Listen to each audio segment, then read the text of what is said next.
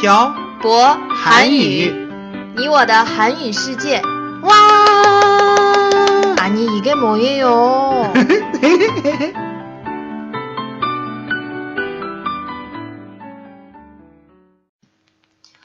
안녕하세요. 빡빡 한국어의 샤버쌤입니다. 안녕하세요, 여러분. 빡빡 한국어의 연동쌤입니다. 연돈쌤, 음, 저희 요 며칠 너무 힘들었어요. 네, 3일 동안 세개 도시에 다녀왔잖아요. 음, 차에서 도대체 몇 시간을 보냈는지 기억도 안 나요. 너무 힘들었어요. 저희가 어디에 다녀왔는지 청취자 여러분들께 알려드릴까요? 음, 그래요. 일단 사장님 고향에 혼인 신고를 하러 갔죠. 그 다음에는요? 그 다음에는 심양에 갔죠?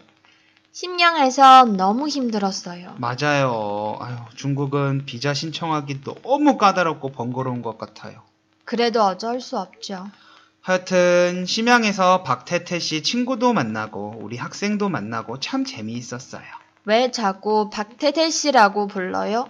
우리 이제 혼인 신고 했으니까 사장님은 박태태 씨죠. 그게 무슨 뜻이에요? 벼타이타이에 씨를 붙인 거예요, 박태태 씨. 연돈쌤 진짜 너무 안 되겠어요. 음, 그냥 예전처럼 사장님이라고 부를까요? 몰라요. 연돈쌤 마음대로 하세요. 음, 그럼 박태태 씨라고 부를게요. 연돈쌤, 음.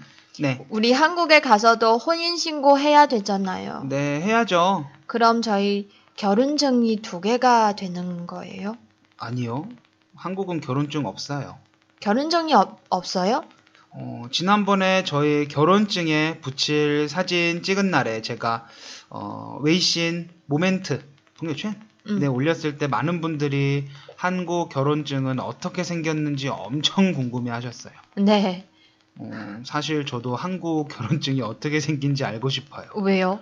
한국은 결혼증이 없으니까요. 그래요? 네. 그럼 두 사람이 결혼했다는 걸 어떻게 증명해요?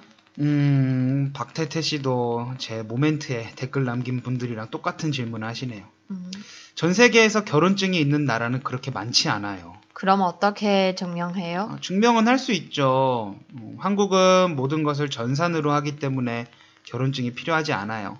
어, 음. 한국에서는 어, 주민등록 등본이라는 것이 있는데 음, 결혼을 하고 혼인신고를 하면 거기에 두 사람이 결혼했다고 나와요. 그렇구나.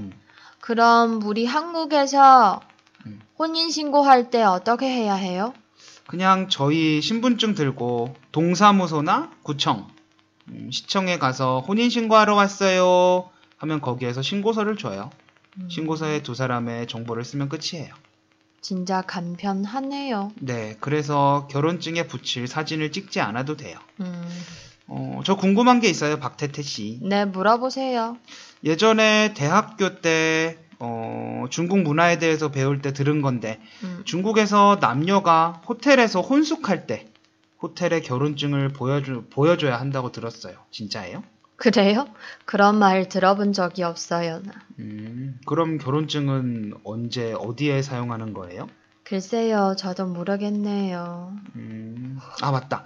그리고 저희 이번에 버스도 타고 기차도 탔잖아요. 음, 버스표랑 기차표를 살 때마다 신분증을 제시해야 하는 것도 한국이랑 다른 것 같아요. 한국은 버스표나 기차표를 살 때 신분증 안 보여줘도 돼요?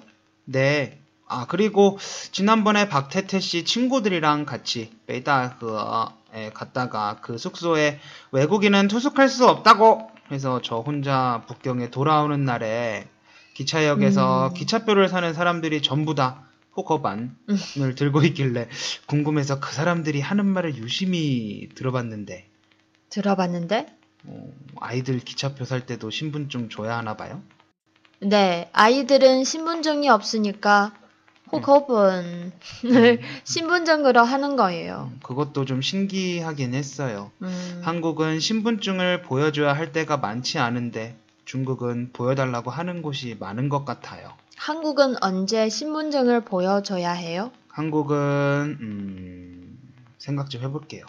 언제였더라? 연돈쌤 한국에 간 지 오래돼서 기억이 안 나는구나. 아 맞다 맞다 맞다. 어, 이동통신 관련 업무랑 그리고 은행 관련 업무를 볼 때 달라고 하고 음. 동사무소나 구청에서 구청에서 저랑 관련된 서류를 발급받아야 할 때, 음. 어, 그리고 술집이나 가게, 편의점에서 담배나 술을 살때 어. 성인이라는 걸 증명하, 증명하기 위해서 그 사람들한테 보여줘야 해요. 음, 중국이랑 비슷하긴 하네요. 음. 중국이 좀 더 많이 보여달라고 하는 것 같아요. 그러니까 우리 한국에 가요. 갑자기 왜요? 박태태 씨 한국에 가면 저랑 똑같은 대우를 받을 수 있어요. 어떻게요? 한국에서 저는 외국인이잖아요. 저랑 결혼했잖아요. 음. 한국 사람이랑 결혼하면 한국 사람하고 똑같은 대우를 받을 수 있어요. 아, 그래요? 네. 그럼 한번 생각해 볼게요. 네, 그래요. 생각해 보시고 알려주세요. 음, 어, 오늘은 제가 느낀 중국과 한국의 증명서 발급에 대한 차이점을 이야기해 봤습니다. 물론 중국은 사람도 많고 면적도 넓어서 전자 시스템의 구축이 한국만큼 쉽지 않을 거라고 생각합니다.